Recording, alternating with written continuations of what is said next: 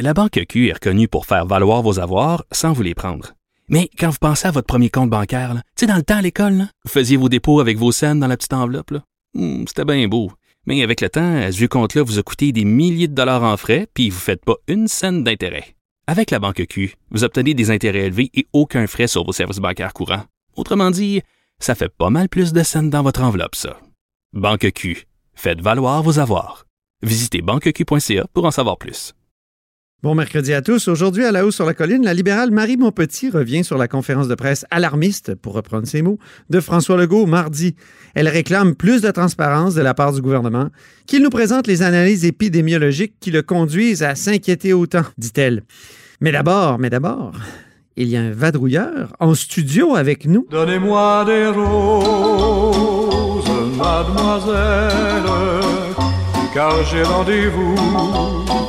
C'est très important. Bonjour Patrick Belrose. Bonjour Antoine. Correspondant parlementaire à l'Assemblée nationale pour le Journal de Québec et le Journal de Montréal. Là, la question que je vais te poser est simple. Comment on peut faire face aux manifestations du mouvement anti-masque qui se multiplient, puis en plus qui prennent de l'ampleur? Et, on a l'impression que le gouvernement est pris avec cette question-là. Il semble marcher sur des œufs. Exactement. On a vu ce matin que le premier ministre François Legault est en réflexion et se demande comment intervenir sans jeter de l'huile sur le feu, sans galvaniser le mouvement anti-masque. Euh, Legault a commencé en disant, écoutez, premièrement, c'est pas simple d'un point de vue légal. On s'entend que le droit de manifester est un droit fondamental. Les Ben personnes oui. veulent vraiment brimer ça. Euh, d'un point de vue aussi pratico-pratique, euh, comment on fait pour envoyer la police? Je- il n'a pas souligné, mais je te lancer une idée quand même. Si on arrête les gens, on fait quoi? On les met dans un panier à salade. Ils sont 15, euh, attention un sur l'autre. On on n'est pas plus avancé. Plusieurs, plusieurs paniers à salade. Exact. Mais donc, c'est pas simple quand même d'intervenir.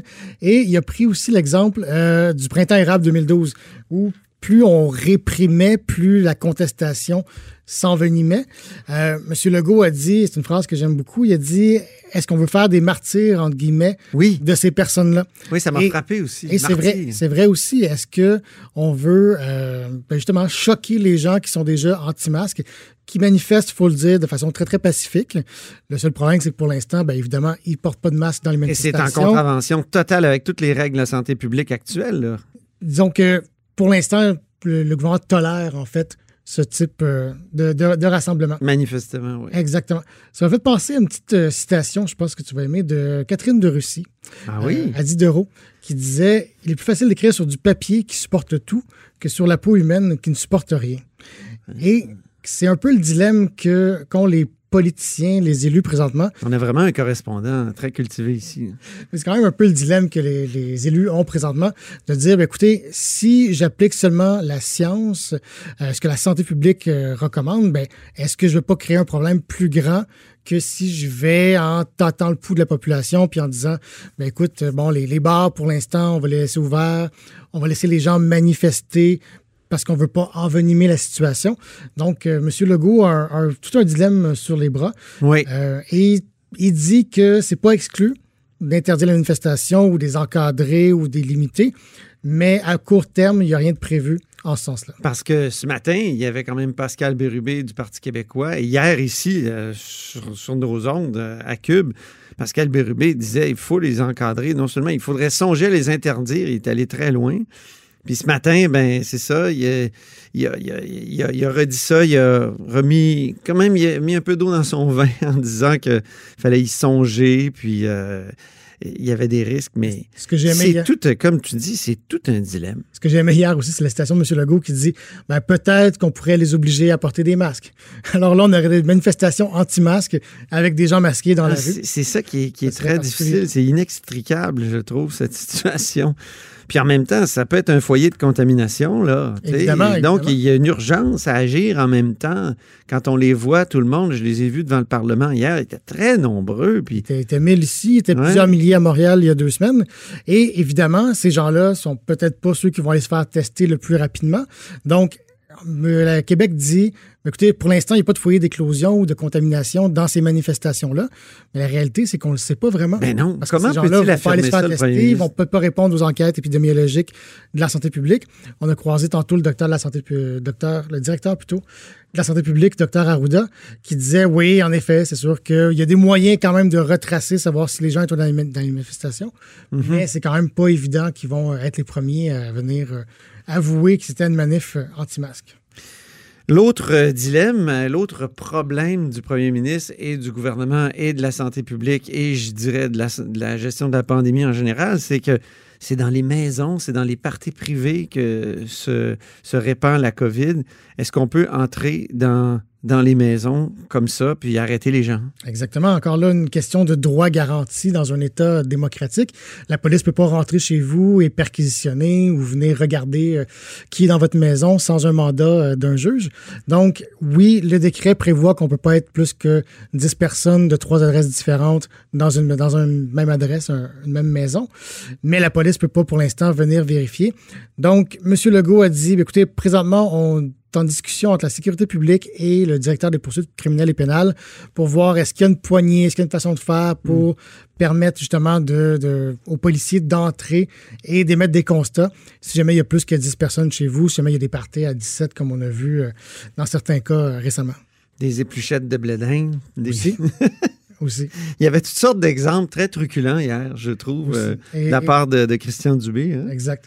Je pense pas qu'il va recommencer, par exemple, après avoir parlé d'une coiffeuse qui Oui. euh, se savait infectée. C'est une, peau de banane qui s'est lancée Ben, lui-même. S'il recommence, là, il faut qu'il soit très précis. hein. Il faut qu'il vérifie les faits. juste- Comme un bon journaliste, comme un bon reporter. euh, Parce que juste pour rappeler aux aux auditeurs, donc, la coiffeuse, finalement, ne se savait pas infectée. ouais. Et évidemment, M. Dubé a dû se rétracter rapidement. Parce que lui a affirmé Oui, c'est le savait, puis qu'elle a quand même, elle s'est quand même promenée à travers deux, trois maisons de, de retraite. Exactement.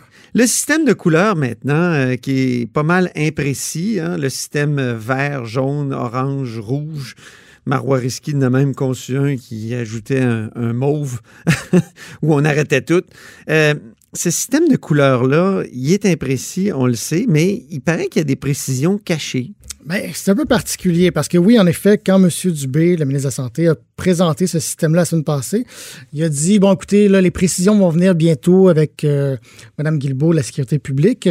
Finalement, on n'a jamais eu vraiment plus de précisions que ça, donc on ne sait pas. Il y a plusieurs régions, on sait, là, qui pourraient passer en zone orange bientôt, mais on ne sait pas ça signifie quoi précisément? Euh, M. Dubé a donné quelques exemples hier, mais vraiment rien de précis. Et là, il y a un document qui circule en ligne, qui a été mis en ligne par Patrick Derry, qui est un citoyen euh, analyste en politique publique. Et selon M. Derry, ça a été présenté à la FMSQ, donc la Fédération des médecins spécialistes du Québec, lundi dernier. Et dans ce document-là, on est extrêmement précis. J'en lis quelques bouts. On dit si on passe en zone orange, donc les rassemblements privés tomberaient à 6 personnes, les rassemblements organisés un maximum de 50 personnes. Il y a d'autres points aussi, mais un des plus importants, je trouve, le couvre-visage en tout temps serait im- imposé en tout temps dans les salles de spectacle, les marchés, les marchés extérieurs, etc. Donc, on a questionné M. Legault là-dessus. Euh, ce qu'il nous dit, M. Legault, c'est que ça, c'est un document de travail qui date d'avant la présentation faite par M. Dubé la semaine dernière. Sauf que, comme je viens de le dire, selon euh, Patrick Derry et selon les images qu'on peut voir du document aussi, ça a été présenté devant les membres des médecins spécialistes, la Fédération des médecins spécialistes lundi dernier, peut-être extrêmement à jour. Donc, on est en train de faire des vérifications avec euh, le cabinet du PM et avec la FMSQ pour voir ce qu'il en est. Euh, c'est dommage parce que ça donne l'impression aux gens qu'on nous cache des choses, qu'on veut pas nous dire ce qui va arriver si jamais une zone passe en une région passe en zone orange. Euh, ce que M. Legault a expliqué encore aussi ce matin, c'est que en fait les mesures vont être appliquées différemment selon les circonstances précises dans cette région-là. Donc, par exemple, si le problème c'est une éclosion dans les bars, peut-être qu'on va juste fermer les bars. Si, bon, évidemment, on sait que ça peut fonctionner par sous-région aussi. Il a parlé Donc- de marge de manœuvre. hein. Exactement. Il faut que le gestionnaire se donne une marge de manœuvre. Exact. Puis faire preuve de jugement.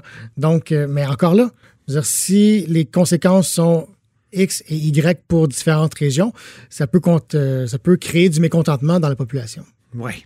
Ben, Écoute, je pense que le résumé de cette chronique, c'est c'est pas facile de gérer une pandémie. Tout à fait.